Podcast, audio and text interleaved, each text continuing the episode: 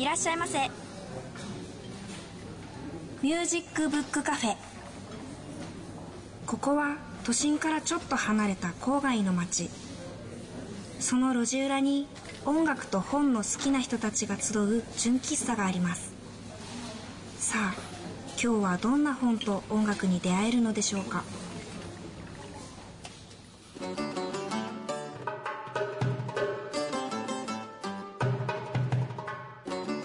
こんにちは。ミュージックブックカフェのほのかです。夏も終わってしまいましたね。皆さん夏の思い出作れましたか？私は学生最後の夏休みに式根島という島に行ってきました。伊豆七島の中の一つでとても小さな島です。式根島まで大型船で行きました。東京からなんと8時間。初めて船の長旅を体験しました。私乗り物酔いが激しいのでちょっと不安だったんですけど結構快適に過ごせました。島に着いた時海のあまりの綺麗さにもうとっても驚いてしまいました。透き通ってるから海の底が見えるんですよ。うわー海ってこんなに綺麗だったんだって思いました。そしてそして初めてシュノーケリングというものをしました。専用の道具をつけて海に顔をつけて魚を見るんですけどもうこれがまた感動なんですよ。自分の足元をカラフルな魚が泳いでいくのを見たりお魚の大群と一緒に泳いだりああととっても大きいフグもいたんですよ。可愛かったな。その後は夕日が丘という丘に登って夕日を見て夜は満天の星空を見ながら温泉に入りました。4日間の旅だったんですけど運よく天気にも恵まれて最高の思い出になりました。おそろそろミュージックブックカフェオープンの時間ですね。最初のコーナーはこちら。ブックでトーク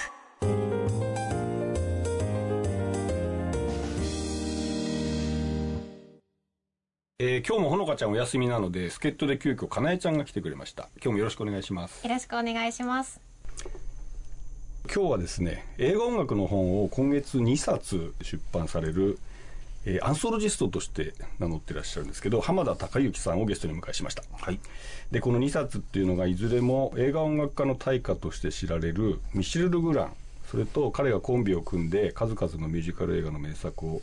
ものにしてきたジャック・ドゥミ。その二人の仕事を振り返った本なんですけど、一冊が、これはあの映画評論家の山田光一さんとの共著で、シネマ・アンシャンテ、ジャック・ドゥミミシェル・グラン。で、もう一つが9月28日発売。はいアンシャンテの方は21日発売ですね。で、もう一冊がミシェル・ルグラン・クロニクル。これは浜田さんが一人で全部書いた。ちょっと現物見ると多分皆さんびっくりすると思いますけども、えー800点も図版が載ってます。ということなんですが、まずなんでこんなに大変な本、コレクター本と言っていいのかな、資料本はいはいはい。を、これすごい作るの大変だったと思うんですけど、どういうことで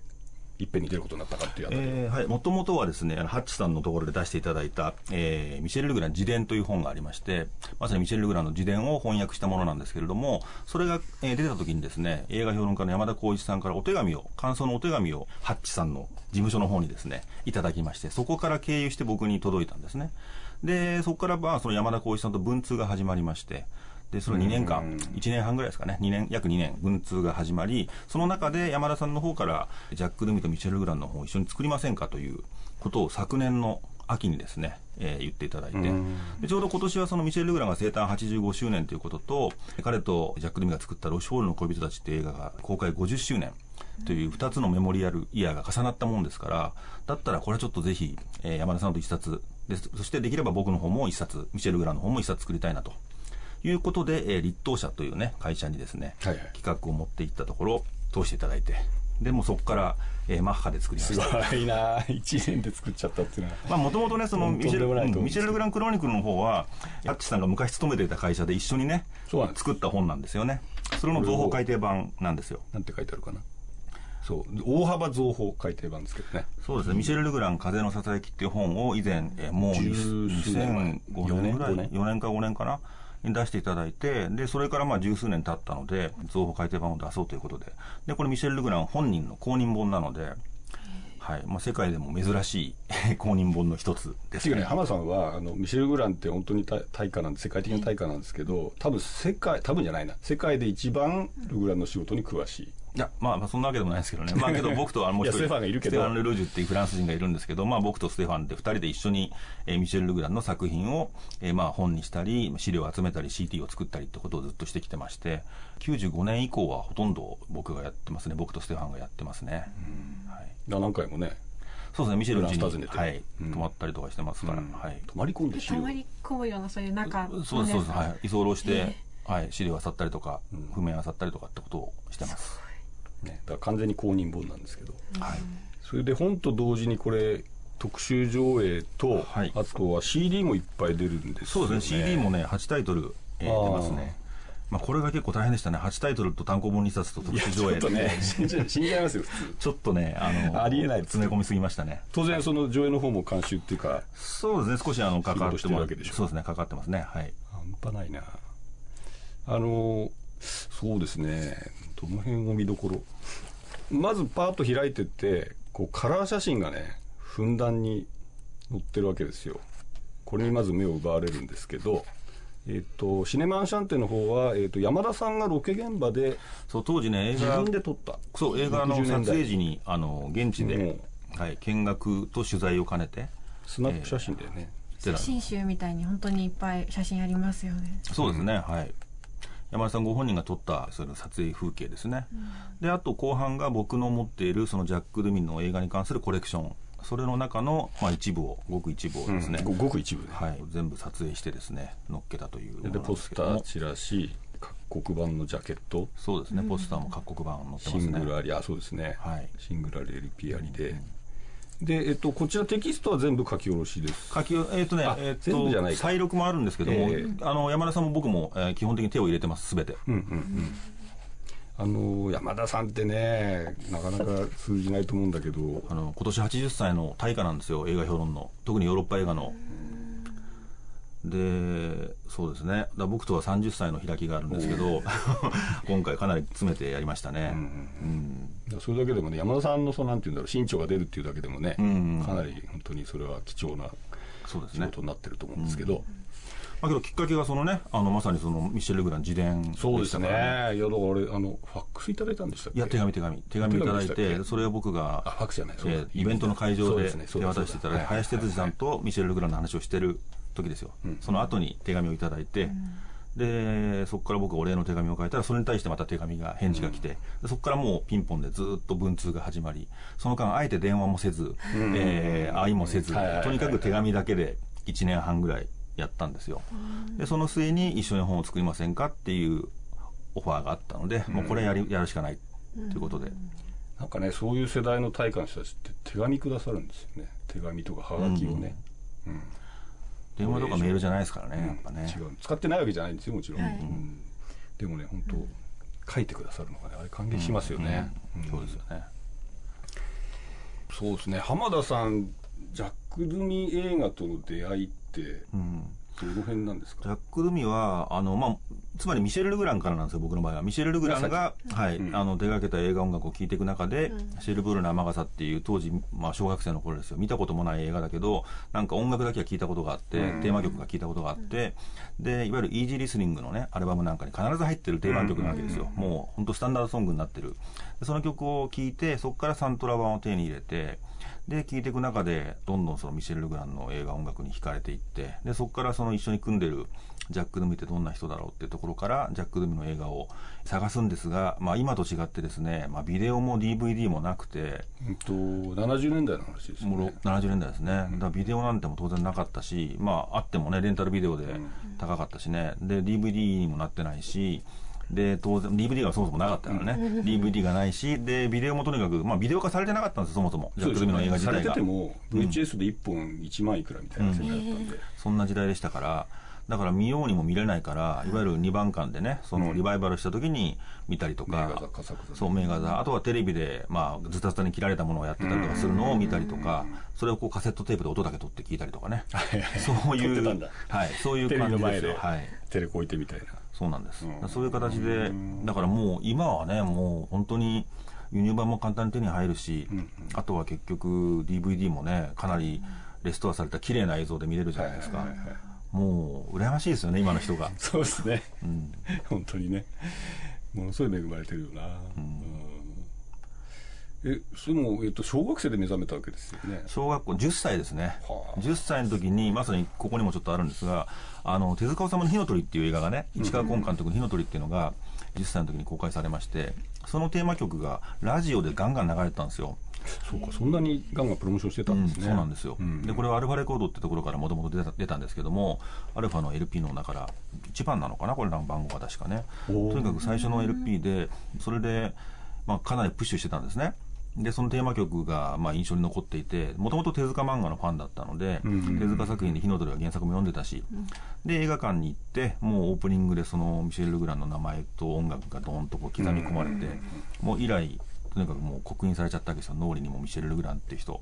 でこの人の作った音楽をとにかく一曲でも多く聴いてみたいなっていうところから、まあ、芋づる式にどんどんどんどん遡ったり、えー同時代にやってるものを見に行ったりっていう。だから映画監督とか映画作品そのものよりも映画音楽の作曲家に惹かれたところがまずうんうんうん。初めですよね、だからもう音楽聴きたくて映画見てるみたいなそんな感じですね。はい。ことなんですよね、うん。これと監督は市川崑ですね。市川崑で、まあストーリーは手塚治虫もちろん原作でここに谷川俊太郎さんの名前もありますね、えっとね、それはね主題歌にその歌詞がついてるんですけど、うんうん。それは松崎しげるが歌った、うんうん。えー主題歌の歌物の、えー作詞が谷川さんなんですよ、うーん。で谷川さんっていうのは鉄腕アトムの主題歌のね作詞もされてるので、うんうん。手塚つながりでもあり。そうかそうかそうだ。わうんうんで脚本もね谷川さんなんですよこの火の鳥に関して言うと。はいはいはいはい。なるほどね。あのアルファレコードってイエローマジックオーケストラってわかる？YMO ってご存知ないでしょちょっとわからないじゃあなんだろう？坂本龍一さんわかります？あししても彼が78年から80何年かにかけてやってたテクノポップのバンドのレーベルへえの第1号だ確かねその、でここの社長の村井邦彦さんっていうのが、ミシェル・ルグランが学生時代のアイドルだったんですって。で自分が初めて手掛ける映画音楽のプロデュースする際には、えーミシェル・ルグランに音楽を頼みたいと。でお願いして、えーかなり難航したらしいんですけど OK もらうまでには。でとにかくあの頑張ってお願いしてで、えーミシェルが書き下ろしてくれたっていうテーマ曲なんですね、えっとこれが何年の作品でしたっけ？78年ですね。78か。はいあじゃあ本当に浜田さん10歳な10歳なんですよ。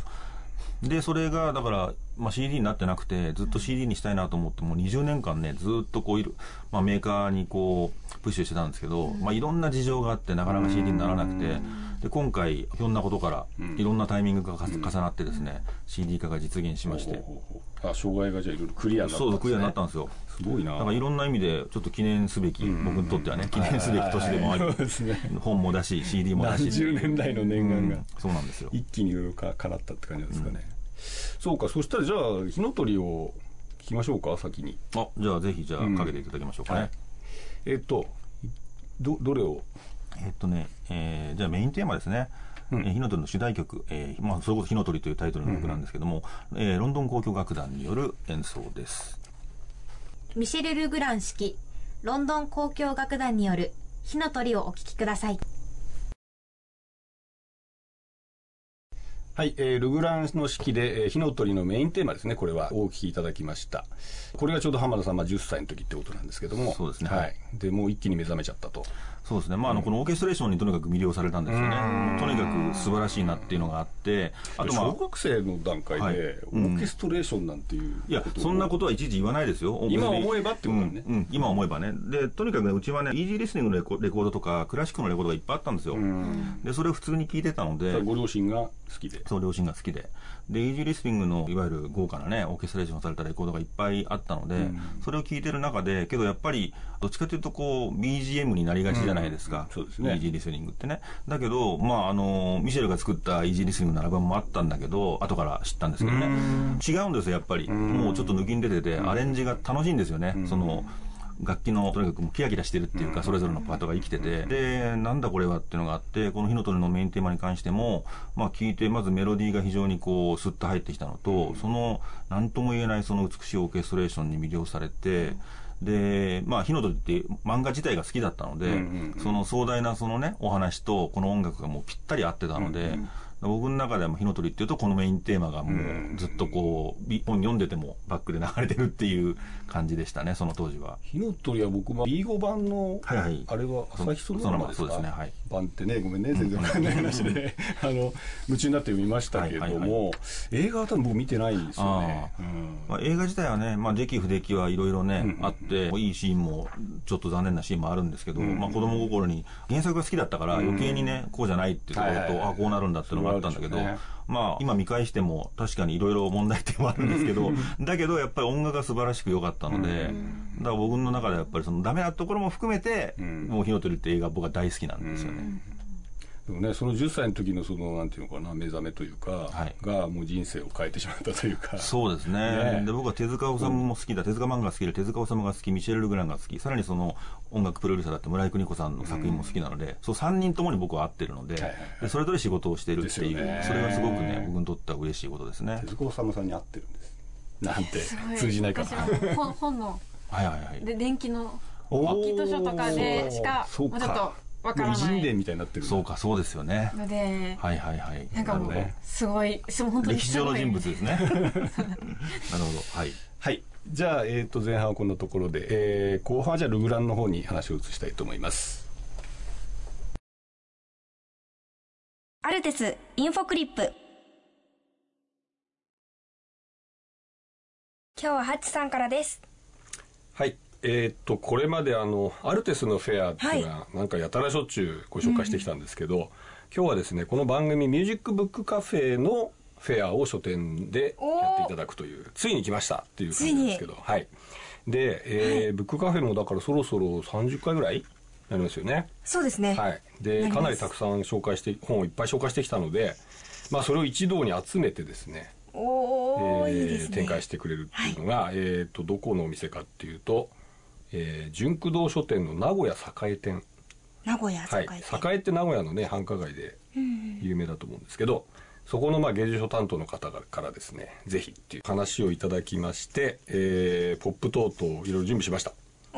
でですね、はい。そのゲストのコメントから一言ずつ抜き出して、顔写真入れポップを作るっていううまいことやったんですよもう本当に。凝ってますね。でね多分、えーなんだかんだで40点ぐらい展示されますでまあお聞きになってる方はねお分かりの通りジャンルもそのなんだろうな本の性格もすごい様々ですね。実に多彩なので、はい。ちょっと面白いコーナーができてるんじゃないかなと思います。10月の半ばからスタートということなので、まあ、この放送後間もなく始まるはずですので、はい。まあ、名古屋および名古屋近辺の方ぜひお出かけいただきたいと思います。純駆動書店の名古屋栄店です本日はアンソロジストの浜田孝之さんにお話を伺っています。はい、では後半はちょっとミシェル・ルグランの方に話を移したいと思います。えーっとこちらミシェル・ルグランクロニクル、えーっと何ページですかこれは？256ページですね。ですね。B5 版。B5 サイズ、えーっとノートのサイズですね。で、えーしかもフルカラー。はいでねこれ3000円って本当すごいと思うんですが、企業努力の成果かなと思います。でこれもともとまああのさっきもちらっとお話あったかと思うんですけど、えっと僕が担当して十数年前に作った本のまあ本当に大幅パワーアップ版なんですよね、で当時350点だったのに、えっとなぜか800点になっているという。すごい倍以上。いつの間にそうなるっていうね。んでしかもまああの前の本はモノクロだったんですけど今回全部オールカラー。だからこれ全部撮り直しですよねジャケットそうですね全部撮影し直してますね。撮影ですよこれ、あえてスキャンじゃなくて撮影にしたんですよ、スキャンってなんかペタッとしちゃうんですよね画面が。そうあの絶対撮った方がいいですね、ん。そういう意味ではね。そうなんですだからねもうあの編集者としてはとにかくその苦労だけでも800点取ってもらって、その全部まあデータでしょ、でそれをさパソコンの中で管理しなきゃいけないわけですよ、それがどこに入るとか。さ、で絶対間違えたり取り違えたりこう後で差し替えとか絶対あるから。それけど僕がやったんで。大丈夫です。浜田さん。はい。というあたりは浜田さん本当安心できる本当に間違いのない方なんで、まあ、編集者は楽なんですけどもなんでこんなに増えたかっていうとああまあだから単純にそのミシェルが現役でね、ん。その十数年間の間に作品をそれだけで発表したってことと、うん。まあ彼のトリビュートアルバムとかね、関連版がいっぱい出てるっていう、それでまあ数が増えてるのと、うん。あとはあの、以前はページの関係もあって、例えばフランス版はフランス版フランス版に出たのあは、フランス版のジャケット版ジャケットだけだったんだけども、はい。まあオリジナルメインでってそことだけど日本版のジャケットでねデザインが違うものがあったら今回それも一緒に乗っけたりとか、そういうふうにちょっと増補していきましたね、いやだから本当70代80代になってもね、うん。ルグラン本人のその活動が全く衰えないっていうか、うん。元気いっぱいだっていう証ですよねそれね。そうですね、まあだけどねその数十数年前に作ってもらった時もやっぱり思いましたけど、やっぱりその作品の量もさることながら、ジャンルがね、うん。あのポピュラーからクラシックからジャズから映画音楽から、とにかくもうあらゆるジャンルの音楽を手掛けてるっていうのがやっぱり改めてすごいなと思いましたよ、そうですね。ん。もともとはちゃんとクラシックの音楽の勉強もちゃんとやってる人なので、本当多分何でもできちゃうのうんか常に頭の中で音楽が鳴ってる人なのでだからああそうらしいですね。そう来日してね楽屋とかで一緒にいてもずっとなんか鼻歌歌ってるんですよ。でそれが全部新曲なわけですよ。だ からね自分で作ったメロディーを歌ってるらしいんですよ。その場で。すでに。うん。だからなんか全部取っとかないとみたいな。そうそうそうそう。だから今今の曲何の曲っつったら今作った曲っていうそんな感じなんですよね。その場その場でできていく。もうその場でできてくる感じですね。多分その作ろうとか思わなくてもうんずっと頭湧いてくの中でるんでしょうね頭勝手に。にね。そうですねはい。うん。そういうねとんでもない人たまにいるんですよ、うん。ですよね。うん。いや確かに映画音楽ってその音楽のジャンルの一つではあるけどそのなんていうのロックとかジャズとかそういうのはないじゃないですか、音楽性は。何でもあり。基本背景音楽ですからね。うん、で逆に言えば何でも使えないと作れないジャンルだから、やっぱりそれだけのその知識っていうかねスキルがないとできないし、そうですね、まあ、だけど本当、今回ね、こういう形でまとめさせてもらって、うん。僕自身が自分のね、そのデータの整理にもなったし、で、まあ、これ、本人もにももちろん送りますけど、これ、公認なので、ちゃんと関東に彼からもね、ちゃんとメッセージをいただいて、ここに載ってるんですけども、まあ、本人もすごく喜んでくれてるので、そうですね。あこれですね。だからまあ本人もすごく喜んでくれてるので、まあこれはね、なんとか、あのー一応、実は、よくこういう本って、亡くなってから出るんですよ。それが僕嫌だったんですよそうですねあの元気なうちに。そうそう、元気なうちにまとめたいっていうのがあって、だから未だに現役であるっていうね。だからそのデビューから今日までっていうサブタイが実はついてるのフランス語でつけてるんですああよ。本当だだから今もやっぱ現役で活躍してるので、で、まあ亡くなるっていうかその引退する時期は絶対来るはずなんで、もう85歳だから、この数年内に訪れると思うんだけど、まあそれはそれで仕方ないけど、亡くなったからまとめましょうっていうのは僕はちょっと嫌なので、まあけど、結果的にね、亡くなってからまとまるっていうものもたくさんあるんですけど、うん。それはそれで、うかね。だけどまあせっかくね、元気でいるわけだし、連絡も取れるんだったら、じゃあ今のうちにってことで今回こうほ、まあ本人にね、そうやって出すよって言ったらコメントくれて、ん。こういう形で出させてもらったんですけどね。あのベタな質問ですけど、ハンさんフランス語は？僕はね、実はフランス語がほとんどできなくて、ただ言ってることはわかるんですよ。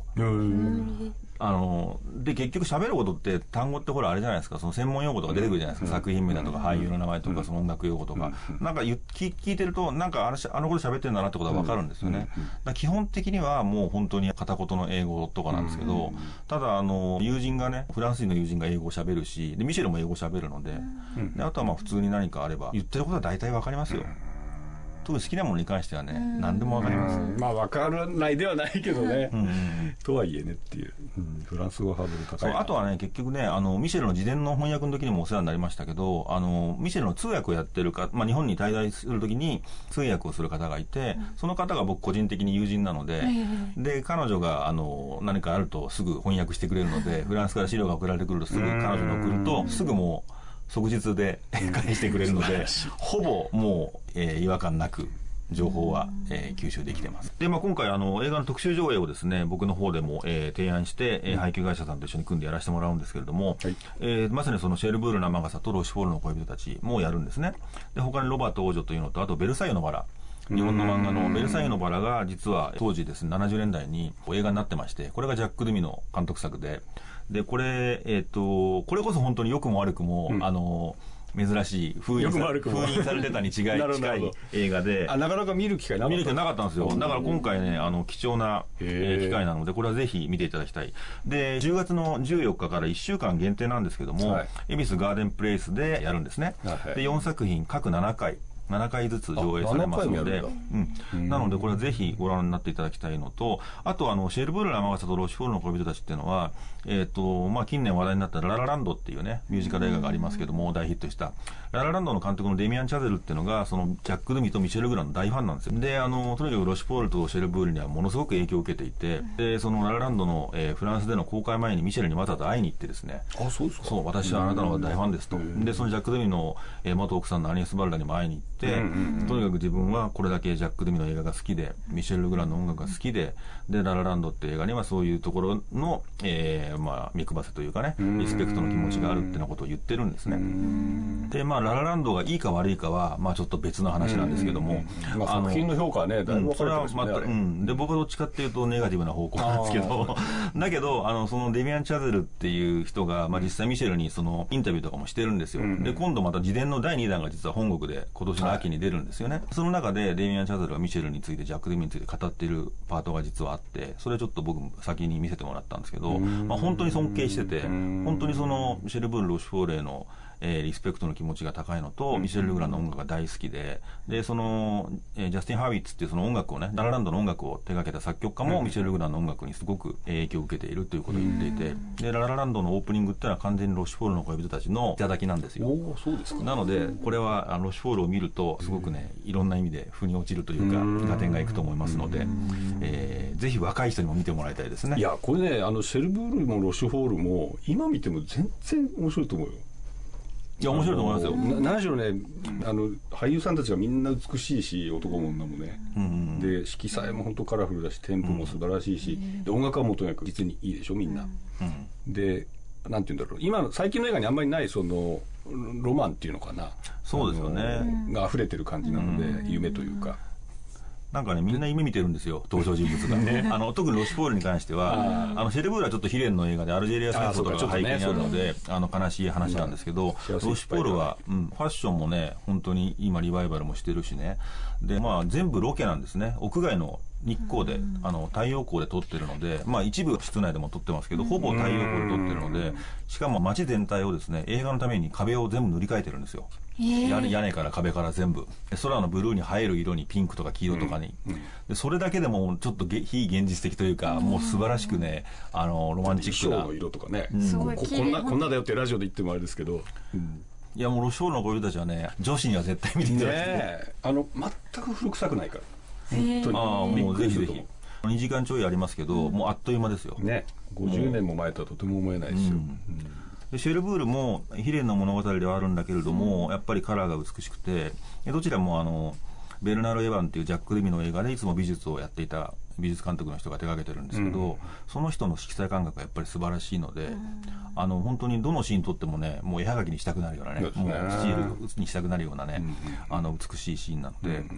音楽からでも楽しめるし目もちろん映画だからね目で鑑賞してももちろん楽しめるしあとまあそうですね、まあ、俳優がやっぱり素晴らしいですよね。あのララランドの弱点っていうのは結局ね、俳優が歌って踊れないとこなんですよ。らしいですね、あの そう言っちゃうと身も蓋もないね。そうそこがねやっぱりね弱点で。うん、で、えー、とシェルブールとロシュフォールとか、まあ、ジャック・ルミとミシェル・ルグランっていうのは、えー、とミュージカルのその歌をね吹き替えプロの歌手に吹き替えさせてるんですよだから俳優本人が歌ってない。で本人たちは歌いたがるんだけどどうしてもそれはあの試してみるんです。試しに歌わせるんだけどもやっぱりね本当のプロが歌った歌じゃないとね心を打たないのでいやーやっぱ違う、うん、もう全うん然違いますね、だもちろん下手馬っていうのも味があっていいんだけども、そこはやっぱりねあの妥協できないところででそこは絶対譲れないところなんですよ。そのジャック・デミの映画においては、絶対に譲れないところなんですね。ところでララランドは他はいろんなところからの頂きとか、まあ、リスペクトの気持ちもあってちゃんと、えー模してるんだけども歌が本人が歌って演奏してたり踊ったりしててそこがね替えにしなかったね。そうなんですよ。そこが根本的に間違ってるだろうっていうね。リスペクトするんならそこをしなきゃダメでしょっていうのがうんかなりそこは本質的なことそうそうそうなんですよ。だから外見だけね、いくらこう着飾ったところで、やっぱ本質的なところで、そこの妥協を許さないっそのミシェル・グランドジャック・ドゥミーと、えー、デイミアン・チャズルジャスティン・ハービッツっていうのはどうなのかなっていうね。そこがね僕にとってはね一番の弱点なんですよ。でラランド自体僕実は6回見に行ったんですね劇場に。なぜならいい映画に違いないと思ってチケットを5枚買ってたんですよ。1回見てがっかりして。こういう人なんですよ 半端ないでしょ？でもがっかりしながら見るほどどんどんどんどん減点なんですよ、だけど5回続けて見た後に6回目もう1回ひょっとしたらよく見えるかもしれないと思って見に行ったんだけどやっぱダメで。だけどブルーレイも買ったんですよ。えなぜならそこには副音声でね入ってるじゃないですか、で入ってるんです。本人たちがその自分たちであオーディオコメンタリーが、ん。それが最高に面白かったんですよ。本編より面白い。最後に来て。そう、つまり本人たちがいかに、僕はだから本当は、あの、ただ単にその、外、外見だけね、えーリスペクトって言って、外見だけ、なんかいろんなとこだけ拝借してるのかなと思ったら、彼らやっぱ本当に映画が好きで、本当にあの、嘘じゃなくて本当に映画が好きで、リスペクトの気持ちで作ってるんだけど、うん。だけど、やっぱりね、そこがね、さっきの吹き替えのところもそうですけど、なかなかね、うまくいってない。だけど、その、オーディオコメンタリーは最高に面白いのでそれを見て、ララランドは僕の中では完結って感じなんですよね。でラランドの話になっちゃいましたけど、はい。いやとにかくね浜田さんのなんて言ったらこれ愛情という一言で言ってしまうにはあまりにも凄まじいエネルギーをね、その対象のその作家と作品に注ぎ込んでで浜田さんあんまりその自分のことは語らない。うん、まあ関係ないですからね。っていうね。でもねあんまりいないんですよこういう人本当に。だ本当にね研究家の鏡みたいな人だと僕ずっと思ってるんですけど、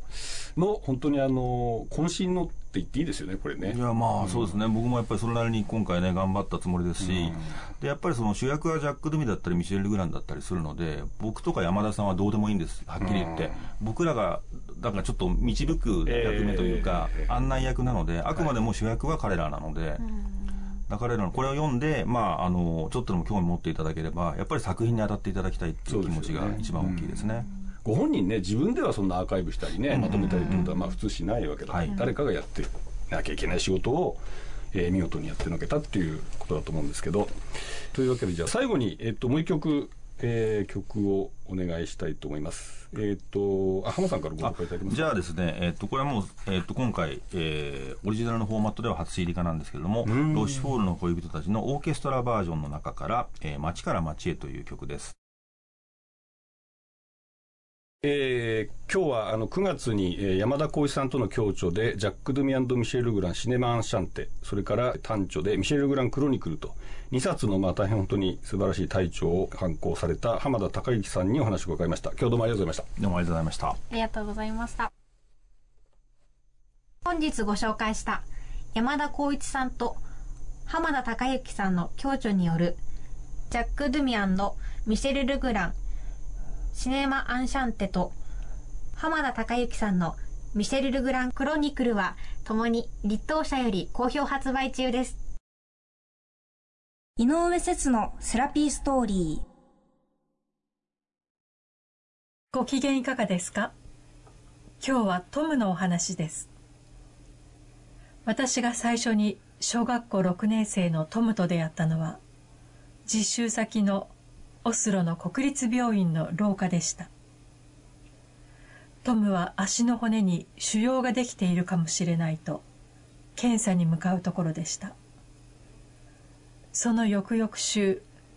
トムは車椅子で音楽療法の活動にやってきました。しかし顔は青白く小さな琴を鳴らすのがやっとでした。トムが五音音階に調弦された琴を鳴らし私はノルウェーの子供でも知っている日本の歌「桜桜」を歌いました。そしてその翌々週私はトムが天国に旅立ったことを知りました。もしかしたら私との桜桜がトムにとって自分で奏でた最後の音楽だったのかもしれない。そう思った時私は鳥肌が立つほど怖くなり自分が志す音楽療法士という職業の重さを痛感しました。それでは今日の一曲をお聴きください。エドワルド・グリーク作曲ピアノ協奏曲異端調作品16より第二楽章アンダンテです。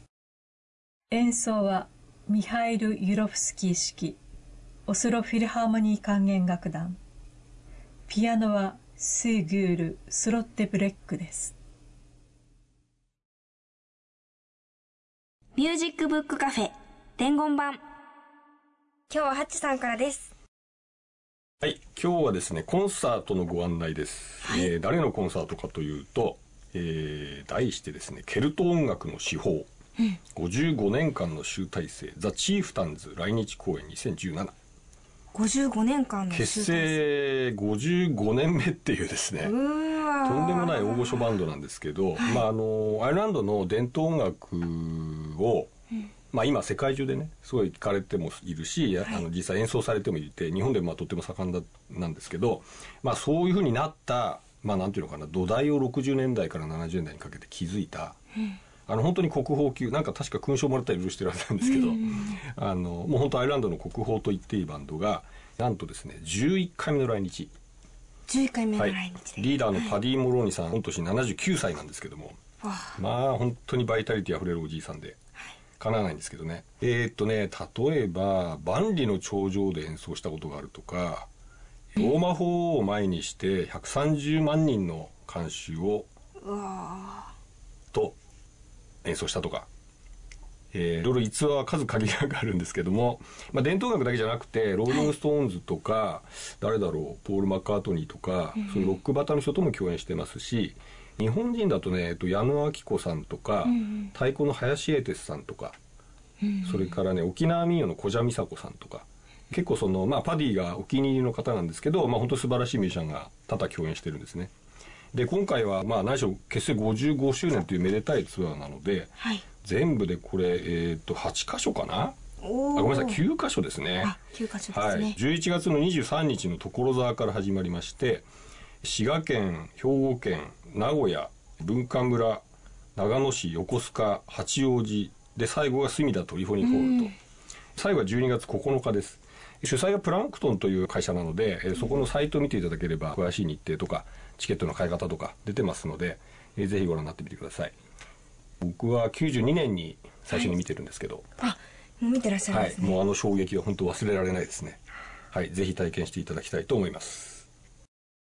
インフォメーションのコーナーでした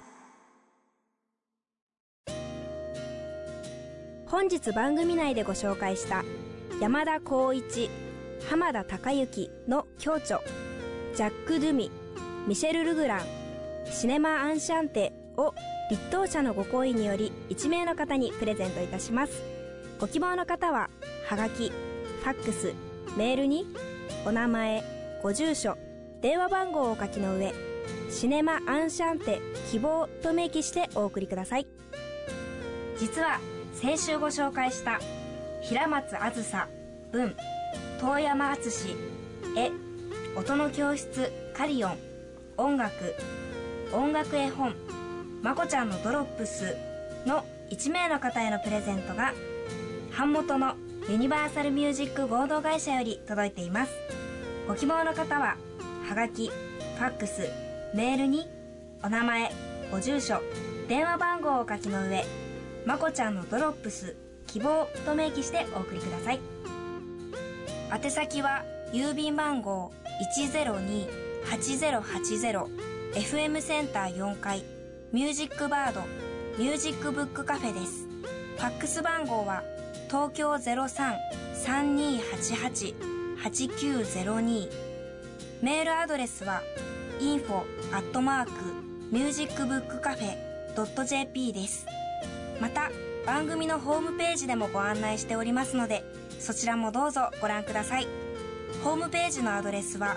http コロンスラッシュスラッシュミュージックブックカフェドット .jp です。なお当選の発表は発送をもって代えさせていただきます。たくさんのご応募お待ちしています。そしてそして番組に対するご感想ご意見ご希望などもお待ちしております。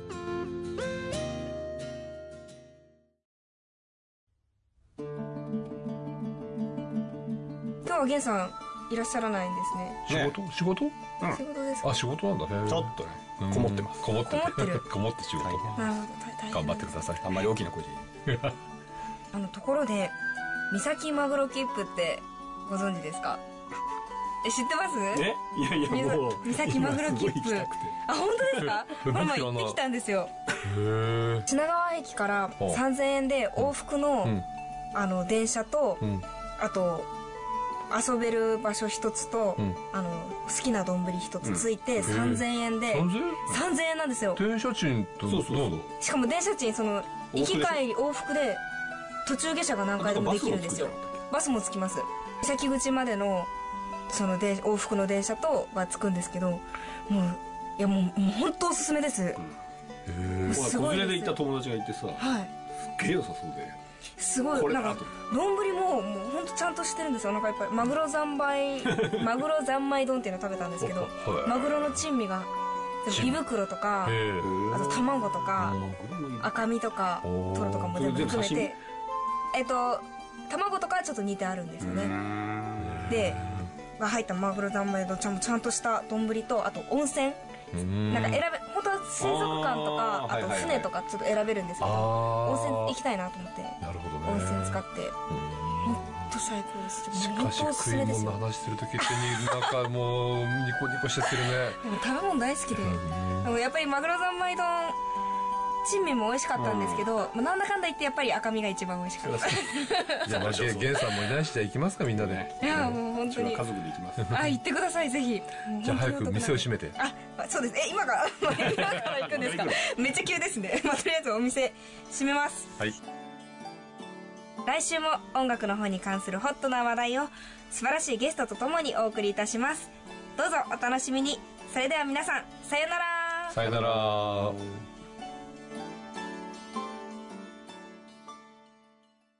ミュージックブックカフェ。出演坂本雄二木村玄鈴木茂新坂ほのか録音編集青木祐希阿比留良平佐古鈴鹿高橋健人畑祐介宮慶太。企画構成制作友人プランニングアルテスパブリッシング制作協力城西国際大学メディア学部以上でお届けしました来週もどうぞお楽しみに。